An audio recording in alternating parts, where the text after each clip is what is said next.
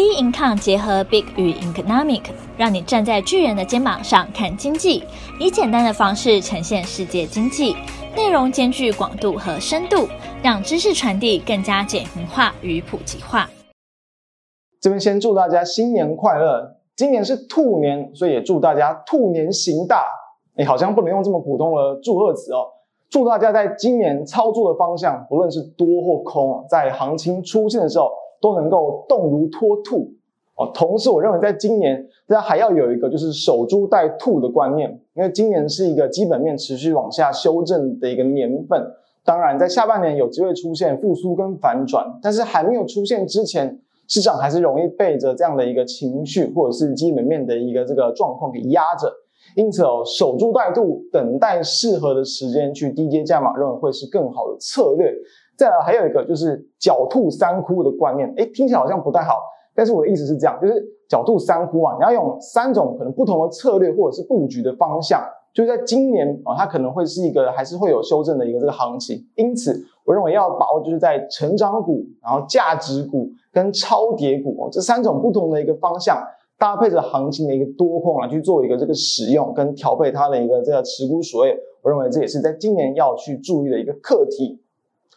那在今年这个年后的一个方向，大家知道今年啊台湾呃过节算是放的比较早一些，所以说其实在过年的期间，我认为比较没有多太多重要的一些国际的这个事件或大事啊，我是说跟可能跟经济跟基本面有关系的，因为在。呃，年假结束之后才会是二月初的联准会的 FOMC 会议，比较重要的像是 CPI 啊，或者像是这个非农就业数据等等，其实在一月份都已经会去先行去公布了。那也近期的一些数据看来，其实通膨是有在下滑，但下滑的幅度还是有限。但至少在二零二三年年初啊，就是我们的这个西元年一开始，就是因为这个台股的技术面指标嘛，出现这个低档背离带出来的反弹。反弹之后呢，又是因为美国的这个薪资的这个数据，其实是要明显的有比较去下滑，也因此激励了市场对于说在二月份联准会的一个态度，并不会过多的一个鹰派，会有比较更高的几率去放缓后期的升息步调，也因此其实让行情是有机会持续的去往上垫高。但是假设在农历年前，行情是表现很强嘛，至少在我们录制时间，其实行情是偏强的，看起来甚至有机会再度去突破一万五千点的大关。所以农历年行情如果越强，我会预期说在年后它可能的一个上涨空间就会比较去有限。那重点就是在二月初的 FOMC 会议啊，如果说符合市场的一个预期，它是比较偏向就是未来会有一个比较明确的时间点啊，可能放缓升息的步调，或是未来几次的一个。升息的动作并不会太过激进，我认为行情就有金金涨垫高的可能性，因此对于年后的行情确实会比较乐观一些。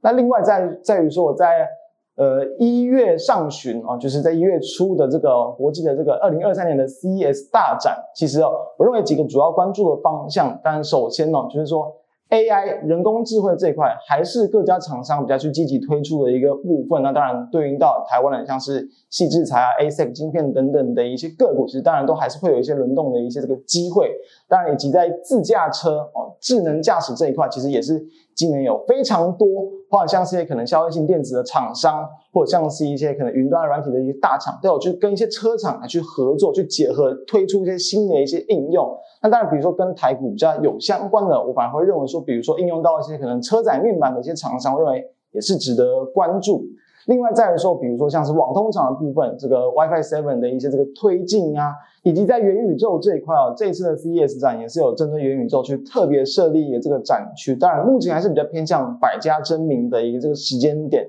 所以说其实各个厂商都还是有更多的一些应用的机会。因此，对应到台股而言，虽然说股价确实会比较投机一些，但当然也有机会会出现比较多的一些行情跟短期的买盘去进入。那最后跟大家提醒就是说。这个会比较偏向，就是短期在科技发展的方向，或者是一些大厂推出一些新的晶片啊、处理器架构等等的一些这个题材，它比较难。对于说台湾的这个个股，可能有太过连续性的这个买盘的这个推动，同时也要注意，就是在于现阶段，就是其实很多的一些消费性电子，它的市场的需求库存去化还没有完全结束，需求还没有完全回温，因此其实还是要回归到基本面的一个状况。预期说还是会比较倾向在下半年啦，大多数的产业才会比较有明显的一个复苏的机会。所以说，在同整这些资讯之后，也希望对于大家在年后跟整年的操作方向都会有一些帮助。以上，那这边也再祝跟大家说一声新年快乐，我们下次见，拜拜。